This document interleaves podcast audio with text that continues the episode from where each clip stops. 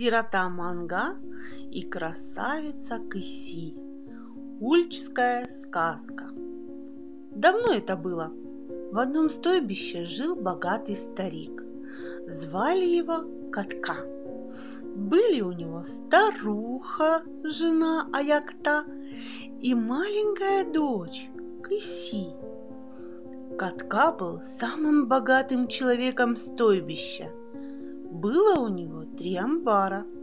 Один набит мясом, юколой, другой лисьими и собольями шубами, дорогим шелком, вышитыми халатами, третий – ружьями, снастями и разным рыболовным имуществом.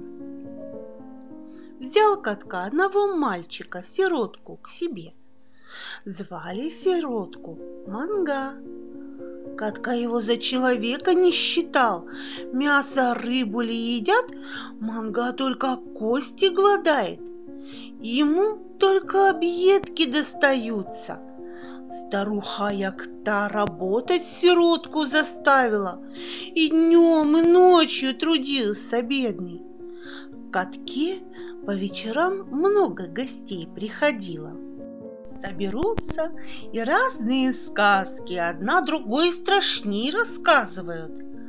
Манга в своем углу, дрожа от страха, слушает, пока не заснет. А Якта нарочно мангу ночью на речку за водой пошлет. Только маленькая Кыси жалела мангу. Если отец и мать начинали его бить, она куда-нибудь уходила и плакала. Тайком она делилась с мангой лепешками. Вот так сирота и жил. Мало ли, много ли времени прошло, стал он красивым юношей.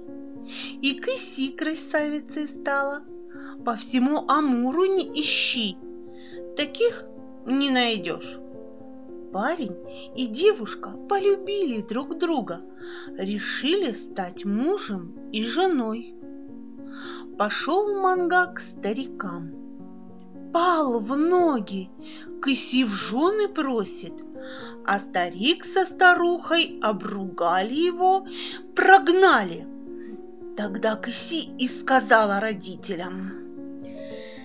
Делайте со мной что хотите, а я мангу люблю. Ни за кого больше замуж не пойду. Не отдадите за мангу. В Амуре утоплюсь. Что делать? Катка и Аякта свою дочь любили. Одна она у них была. Но как же единственную дочь за бедного отдать?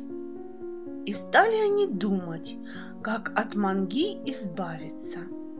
Самых почетных, самых богатых стариков пригласили. Все вместе думали. День думали, ночь думали, ни одну трубку выкурили. Вот поднял голову самый большой шаман. Старые люди рассказывали, Далеко-далеко отсюда, за девятью сопками, за сорока болотами есть речка. Та речка непростая, человеческой кровью течет. Там живет хозяин речки, большое чудовище, Симули. Много человеческих костей вокруг лежит. Ни зверь, ни птица к речке близко подойти не могут. Симули их съедает и звери, и птицы плачут, то место проклинают. Ты, катка, скажи Манге, что тогда ты Кайси ему жены отдашь, когда он принесет тебе голову Симули. Обрадовался катка. Мангу к себе зовет. Хочешь стать моим зятем? Слушай мои слова. Мать Кайси тяжело больна. Есть за девятью сопками, за сорока болотами речка той речке чудовище Симули живет. Убей чудовище, принеси его голову мне. Старуха съест его мозг и сразу поправится. Так сказал наш великий шаман. Сделай, что я тебе сказал, Кэси твоей женой будет, мое слово твердое. Что поделаешь? Взял манга топор, нож и немного юколы, впрягся в нарты и пошел. Столько манга шел, никто не знает. Снег, буря, манга все идет. Сколько времени прошел, неизвестно. Ноги отказываются идти. Манга ползком ползет, целый день ползет. Вечером назад оглянется, а его утренний костер невдалеке дымится. И так каждый день, много дней подряд. Однажды, съев последнюю юколу, Манга уснул. Ночью он сон видел. Со стороны, где восходит солнце, прилетел орел. Сел на дерево и говорит человеческим голосом. Не унывай, Манга, выслушай мои слова. Скоро ты увидишь большое дерево. То дерево в ветряные дни звенит колокольчиками. Около дерева отдохни. От того дерева хорошо видна речка. Сразу к ней не подходи. Сначала выруби шест из березы. Заостри оба конца его. Симули, увидев тебя, скажет. А, Манга пришел. Давно я тебя жду. Тогда попроси его открыть пошире пасть. Скажи, прыгну, чтобы проглотил.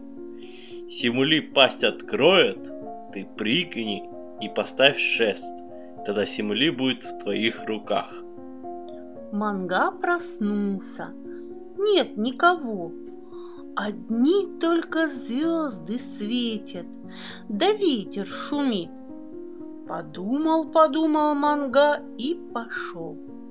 Много ли, мало ли шел, видит, стоит большое дерево. От ветра то дерево колокольчиками звенит, а внизу в лощине красная речка вьется. Отдохнул манга у дерева, вырубил шест из молодой березы и стал спускаться к речке. Увидел Симули мангу и говорит.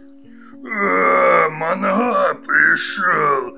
Иди, иди, я тебя давно жду, проголодался.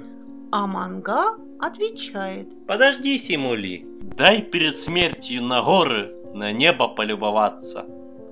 Посидел манга, оба конца шеста заострил и кричит. Ну, открой пошире пасть, я тебе прямо в пасть прыгну. Симули пасть раскрыл, а манга как разбежался, да как прыгнул. Сунул в пасть Симули свой шест, дотянулся до самого сердца Симули и вырвал его.